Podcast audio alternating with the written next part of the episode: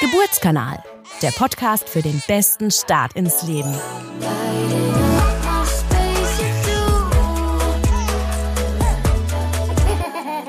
Ich begrüße Sie, liebe Zuhörerinnen und liebe Zuhörer, zur zweiten Folge unseres neuen Podcasts Geburtskanal. Nach dem erfolgreichen Start vor ungefähr einem Monat diskutieren wir heute eine mindestens genauso spannende Frage, die sich zwangsweise jede werdende Mami einmal in der Schwangerschaft stellen muss. Und zwar, wie möchte ich denn gern mein Baby am besten auf die Welt bringen? Es soll also um das Thema Kaiserschnitt und natürliche Geburt gehen. Und bei mir heute im Studio zu Gast sind Professor Dr. Ralf Schild, unser Chefarzt der Geburtskliniken im Henriettenstift und Friederikenstift, und Katharina Wader, die Teamleitung in unserem Kreissaal im Henriettenstift. Schön, dass ihr beide heute bei mir seid. Vielen Dank. Vielen Dank. Hallo. Wir freuen uns. Professor Schild, ähm, Sie sind ja schon sehr lange bei Diakovere. Wenn ich richtig recherchiert habe, sind es im Sommer genau 15 Jahre. Exakt. Wie viele Kinder würden Sie denn schätzen, haben Sie in der langen Zeit bei uns schon auf die Welt gebracht? Das kann ich gar nicht genau sagen, weil ich kein Buch mehr geführt habe. Darüber ist mit Sicherheit eine vierstellige Zahl. Aber genau Buch führen tut man nur ganz am Anfang in der Facharztausbildung. Das habe ich mal in den Ende 80er, Anfang der 90er Jahre getan, mittlerweile nicht mehr. Aber das vierstellig ist ja schon jede Menge. Ja, ich bin ja auch 15 Jahre da und da übersieht man natürlich mit der Geburtenrate über, bei beiden Häusern mit geschätzt 4000 äh, oder aktuell 4000. Es kommt natürlich eine große Zahl an Entbindungen zusammen. Mhm. Welche Geburten sind Ihnen denn so in den 15 Jahren in besonderer Erinnerung geblieben? Ach, eine ganze Menge. Also jetzt, wenn man vom Kaiserschnitt anfängt, gerade unlängst ein Paar, das eine sehr äh, diskrepante, also gewichtsdiskrepante Kinder zur Welt gebracht hatten, wo wir sehr lange gewartet haben und das Glück, das ich bei dem Paar erlebt habe, auch die Freude in den Augen, das war wahnsinnig schön. Und beide Kinder haben es auch geschafft und das war wunderschön. Und äh, das Einschneidendste war die erste Geburt. Ich habe das damals in Aachen erlebt, Ende der 80er Jahre. Ich hatte von Geburtshilfe und Gynäkologie nach dem Studium überhaupt keine Ahnung, habe das immer gemieden, das Fach im Studium interessanterweise. Und bin dann äh, erstmalig in die Geburtshilfe weil ich das nicht kannte, wollte ich einfach dort auch äh, die Geburtshilfe erleben. Und die erste Geburt macht was mit einem. Also mit mir hat das gemacht, weil die Hebamme hat das gemacht, stand nur dabei und hat feuchte Augen. Und äh, das war so die Geburt, die wahrscheinlich im Nachgang die äh, äh einprägendste war. Hm, was haben Sie damals zur Welt gebracht? Junge Mädchen? Keine Ahnung. okay. Das ist so lange her. Ich kann nur, ich kann mich jetzt an die Situation erinnern und nicht mehr, was für ein Geschlecht war. Ich glaube, das ging dann so unter durch diese ganze äh, die Emotionen, die Emotionen, was es war und wie die Frau sich gefreut hat über das Kind. Und das spielt dann alles mit. Das überträgt sich auf die Geburtshelfer. Wenn die, äh, wenn das, das Glück, das die Eltern dann erleben, gerade beim ersten Kind, das macht auch was mit uns. Das ist immer schön zu sehen. Hm, also den besten Job der Welt habt ihr beide. Katharina, an welche Geburt kannst du dich so als letztes erinnern? Was waren so bei dir die prägendsten Erlebnisse, die dir irgendwie gar nicht mehr aus dem Kopf gehen? Also als Hebamme bleibt trotzdem jede Geburt etwas Besonderes. Aber ich muss sagen, dass ich mich an die ähm, erste Geburt nach meiner Elternzeit sehr gut erinnere, dieses Paar zu begleiten, auf dem Weg Familie zu werden und ähm, jetzt selber mit Kind zu wissen, was dann das bedeutet ab diesem Tag, wenn dieses Kind dann tatsächlich da ist. Das war schon sehr besonders. Hm, kann man sich dann als selber Mama sozusagen wahrscheinlich noch mal besser reinfühlen. Auch. Genau, ja. genau, dass das Ganze heute große Konsequenzen hat. das stimmt. Lebenslänglich. Genau. Sind denn mehr Kinder, die ihr auf die Welt gebracht habt, natürlich auf die Welt gekommen oder mehr mit dem Kaiserschnitt? Was würdet ihr sagen? Bei mir persönlich hält sich das wahrscheinlich die Waage, wobei man eher dann zu den komplizierteren Geburten oder den frühen Geburten äh, kommt. Und äh, nichtsdestotrotz ist natürlich immer das, was wir anstreben. Äh, aber in manchen Situationen ist es eben so, dass man einen Kaiserschnitt macht. Also mittlerweile hält sich das so mm, etwa die Waage. Mhm. Wie ist es bei dir? Bei mir sind es natürlich die natürlichen Geburten. Ne? Also das ist ja auch das, woran wir eben arbeiten und ähm, wo wir dann gerade Herr Professor Schill zum Beispiel dann eher nicht äh, sehen, weil wir das ja gut auch schaffen und äh, wenn es sehr kompliziert wird, dann eben ähm, schaltet er sich ja dazu und dementsprechend ähm, ist die Quote bei mir natürlich eine andere. Mhm. Okay, da sind wir schon mitten im Thema. Äh, laut den aktuellsten Zahlen wird fast jedes dritte Kind in Deutschland mittlerweile mit einem Kaiserschnitt geboren. Was sind denn so eure eigenen Erfahrungen bei uns aus der Klinik, eure Berufserfahrungen? Würdet ihr sagen, der Trend geht wirklich auch dahin?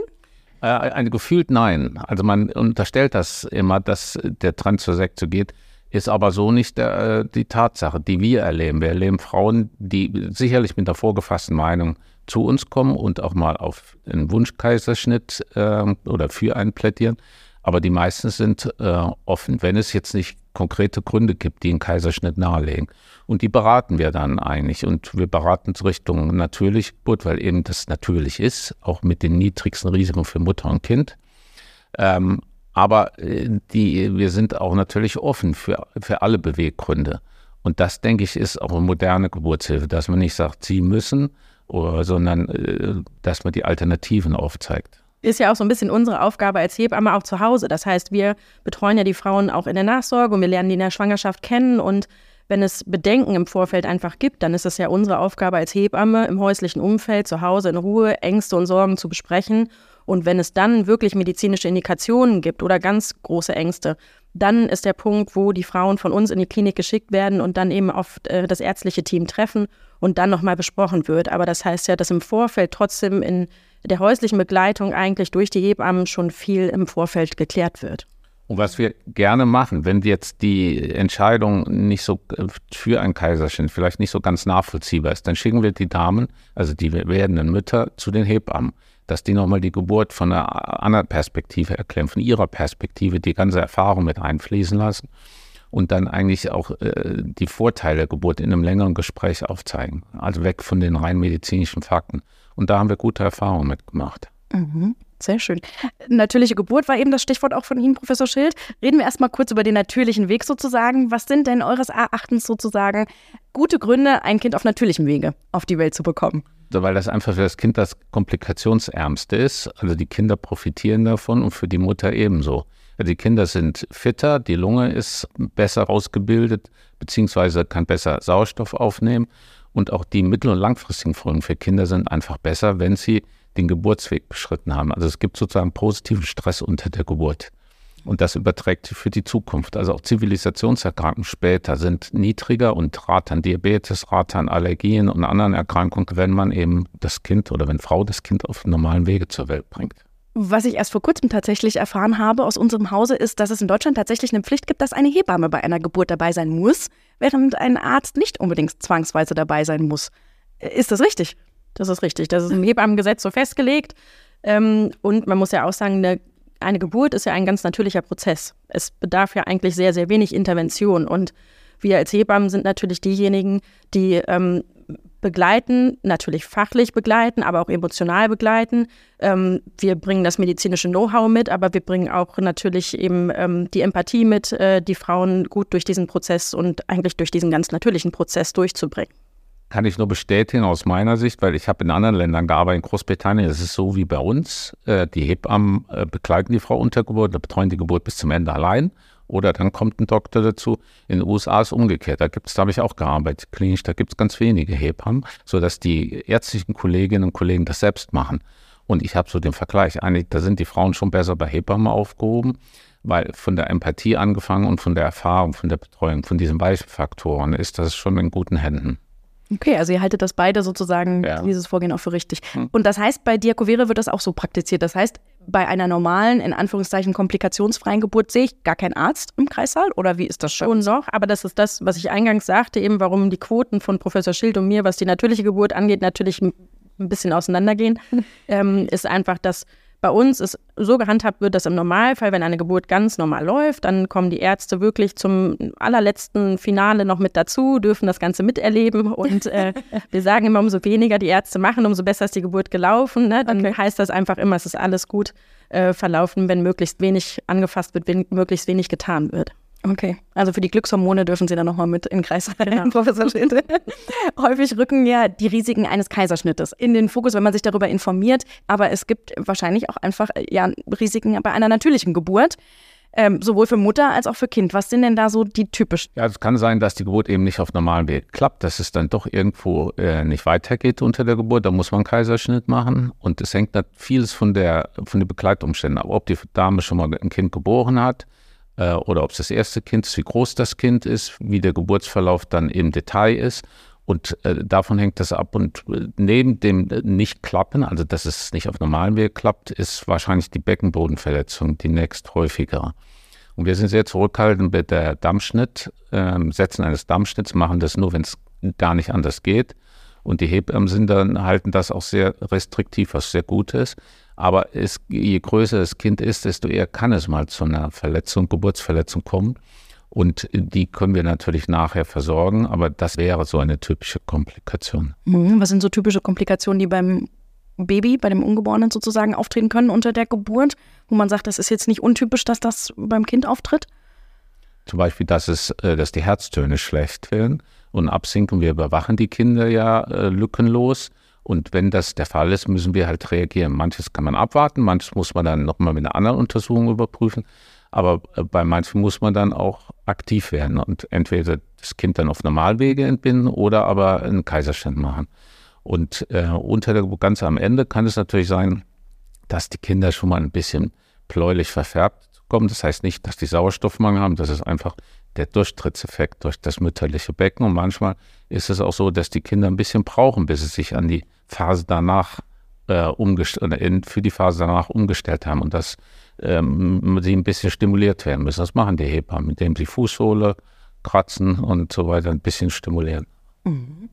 Sie haben eben ein Thema angesprochen. Wann würde es denn aus medizinischer Sicht Sinn machen, spontan von einer natürlichen Geburt auf einen Kaiserschnitt umzuschwenken? Also in dem Fall ja dann einen Notkaiserschnitt. Wenn die Hebammen uns sagen und wenn das eine Risikogeburt ist, sind wir ja auch regelmäßig drin. Aber wenn wir dann hören, das CTG ist nicht, also die Herztumkurve ist nicht gut, dann kommen wir rein und dann müssen wir entscheiden. Nicht, meistens braucht man keinen Notkaiserschnitt sondern dann hat man meistens Zeit, in Ruhe den Kaiserschnitt zu machen, auch den Partner mit in den OP zu nehmen damit er dabei ist und die Geburt miterleben kann. Nur wenn es ganz drastisch ist, dass das Kind jetzt nicht gut versorgt ist, das passiert Gott sei Dank sehr selten, aber es kann. Und dann müssen wir sehr schnell handeln. Dann sind wir dafür, machen wir auch viele Trainings, dass das rucki geht, tut es auch bei uns. Und dann ist das Kind auch dadurch, dass die Kinderklinik bei uns oben ist, in besten Händen, weil die dann auch dabei sind. Die Hauptindikation für einen äh, Notkaiserschnitt ist eben, dass die Herztöne wirklich sehr schlecht werden. Das ist nicht immer vorhersehbar. Deshalb ist es auch gut, in einem Zentrum das Kind zu kriegen, wo sozusagen alle dabei sind. Mhm. Alle Fachrichter. Kommt es denn häufig vor, dass ähm, sozusagen eine Mutter, die sich eigentlich für den natürlichen Weg entschieden hat, dann sozusagen, ich sag mal, beispielsweise aus Angst vor den Geburtsschmerzen doch nochmal spontan umschwenken will? Oder ist das, ist das eigentlich nicht so häufig der Fall? Dafür sind wir Hebammen ja da.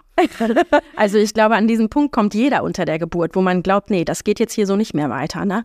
Ähm, und genau dafür sind wir da. Genau dafür sind wir da, um Mut zuzusprechen, um äh, zu sagen, dass das alles funktionieren wird, dass man die Frauen da gut begleitet. Natürlich gibt es ja auch eben für die Schmerzen auch ähm, was, was wir dagegen tun können und ähm, wo wir einfach unterstützen können und helfen können. Das heißt, der Punkt kommt, glaube ich, so ziemlich bei jedem, aber ähm, den überwinden wir auch alle gemeinsam dann. Okay. Und wir haben die Möglichkeit, wenn es um Schmerzen geht, dass wir die, in, in den Vorteil haben, sehr gute Anästhesie bei uns zu haben. Und es gibt dann immer noch die Möglichkeit, diese Rückenmarksnarbe, Täube, also peridurale Anästhesie, sich setzen zu lassen. Und das nimmt dann viel Schmerz weg. Hm. Das heißt, da gibt es dann schon den spontanen Fall, dass meine Frau sagt, okay, jetzt halt doch eine PDA. Oder das ist dann schon öfters mal eine spontane Entscheidung? Ja, also das ist auch was, was ich auch äh, den Frauen, die ich zu Hause im Vorfeld vielleicht betreue, auch sage, lasst euch das offen. Ne? Weil mhm. wenn man noch kein Kind gekriegt hat, dann weiß man nicht so richtig, was auf einen zukommt. Man kann es erahnen, aber es kommt dann doch deutlich anders, glaube ich, manchmal, als man glaubt. Und ähm, manchmal ist es ja auch, wenn das Kind doch größer ist, als man geglaubt hat und wenn man sieht, oh, es geht doch ein bisschen schleppender, dann kann sowas einfach eine Riesenerleichterung sein. Das heißt, im Vorfeld zu sagen, ich will das auf jeden Fall oder ich will das auf keinen Fall, das würde ich mir immer offen lassen und dann auch aufs Fachpersonal ein bisschen mit vertrauen und wenn wir sagen, oh, vielleicht macht das heute tatsächlich Sinn oder nein, das schaffst du ohne, dann ähm, glaube ich, ist das, ist man mit den Frauen im Dialog, wir bringen uns da ein und wir hören die Frauen und ähm, dann kann das spontan entschieden werden. Und man ist keine schlechtere Mutter oder Schwangere, wenn man sich eine PTA geben lässt, sondern das ist einfach eine Geburt dauert äh, mitunter länger und ist sehr schmerzhaft und äh, das ist so individuell verschieden. Und insofern ist das super, wenn die Hebammen auch sagen, äh, bleiben Sie offen für alle Optionen und das ist genau das Richtige. Mhm. Wenn ich jetzt als Mutter keine medizinische Indikation für einen Kaiserschnitt habe, das aber dennoch möchte, bekomme ich den dann tatsächlich einfach so? Also habe ich tatsächlich wirklich die freie Wahl? Die meisten geben an, dass sie Angst vor einer vaginalen Geburt haben. Das ist eine zugelassene Indikation für einen Kaiserschnitt. Aber das ist die eine Seite. Die andere Seite, wir schicken die Frauen dann gern zu unseren Hebammen zum Gespräch, dass die Hebammen auch nochmal die Vorteile nochmal ganz äh, typischerweise ausbreiten und erklären. Und dann reden wir mit dem Paar über die Folgen, die auch ein Kaiserschnitt für die Zukunft haben kann. Denn wenn es gerade der erste Kaiserschnitt ist und die Familie dann Planung nicht abgeschlossen ist, dann kommt der zweite, die zweite Entbindung, die dritte. Und je häufiger ein Kaiserschnitt im Vorfeld war, desto komplizierter kann die nächste Entbindung oder Schwangerschaft mhm. sein. Mit anderen Risiken. Und das müssen die Paare einfach wissen. Denn es kann jetzt nicht sein, dass das aus ähm, zeitlichen Gründen äh, so entschieden wird, weil es besser planbar ist. Da ist der Appell von uns dann schon, dass man das im Vorfeld äh, klärt und nicht daran die Entscheidung für, oder, oder für einen Kaiserschnitt abhängig macht. Das heißt, Sie sind jetzt nicht so Befürworter eines Wunschkaiserschnittes, wenn ich das raushöre. äh, nein, weil es nicht die natürliche Form ist. Dadurch, dass wir aber jetzt keine paternalistische Medizin mehr machen und äh, die, dem Kaiserschnitt eine Option ist oder ein, viele Wege führen nach Rom sozusagen. In der Geburtshilfe gibt es nicht so viele äh, im übertragenen Sinne, aber es ist eine Option. Aber wir klären dann schon auf über die potenziellen Folgen. Denn Kaiserschnitt hat mehr Risiken für die Mutter und die Kinder sind, insbesondere wenn man den Kaiserschnitt dann deutlich früher als äh, zum errechneten Termin macht, die Kinder sind nicht so fit. Mhm. Und das muss man denken. Also wenn man so einen Kaiserschnitt macht, relativ nah am erwarteten Termin und dann nur noch ausführliche Aufklärung. Aber ja, wir machen den auch, weil das ist das Recht der Schwangeren. Okay. Und wir richten uns nicht darüber, sondern wir, unsere Aufgabe ist nur, die Vor- und Nachteile äh, zu erklären, sodass das die Aufklärung umfassend ist. Mhm. Sie hatten gerade schon mal so ein paar Stichworte gesagt zu den Nachteilen eines Kaiserschnittes. Was ist denn noch für eine Mutter sozusagen die Nachteile eines Kaiserschnittes? Also ich meine, die hat ja dann auch eine relativ große Wunde. Ähm, man hört ja dann auch manchmal, ne, dass es nicht so einfach ist, irgendwie gleich zu heben, das Kind zu versorgen. Was sind denn aus Ihrer Erfahrung sozusagen die Nachteile eines Kaiserschnittes? Die Nachteile sind natürlich die, die, die Geburtsverletzungen, weil das eine Operation ist, zählt zu den ähm, fünf schmerzhaftesten Operationen ein Kaiserschnitt. Oha. Ähm, das heißt, diese Wochenbettphase ist, äh, dauert länger im Krankenhaus, man ist nicht so schnell mobil und die Schmerzen sind höher. Dagegen kann man was machen, gegen die Schmerzen, tun wir auch. Aber es ist im Vergleich zu der vaginalen Geburt die äh, aufwendigere äh, Operation, die aufwendige Bindung für die Mutter, weil sie hat mehr Schmerzen, ist nicht so mobil und äh, der Krankenhausaufenthalt ist auch länger und sie hat eine Narbe. Die machen wir normalerweise schön, aber wir können auch nicht jedes Gewebe beeinflussen. Manchmal wird die Narbe dann etwas wulstig. Genau. Und ähm, die, die Narben bei der normalen Geburt sind ja normalerweise gar nicht zu sehen. Bei der, bei der Kaiserschnittentbindung schon. Das sind so kosmetische Aspekte, die sind jetzt nicht, sind nicht bedeutsam.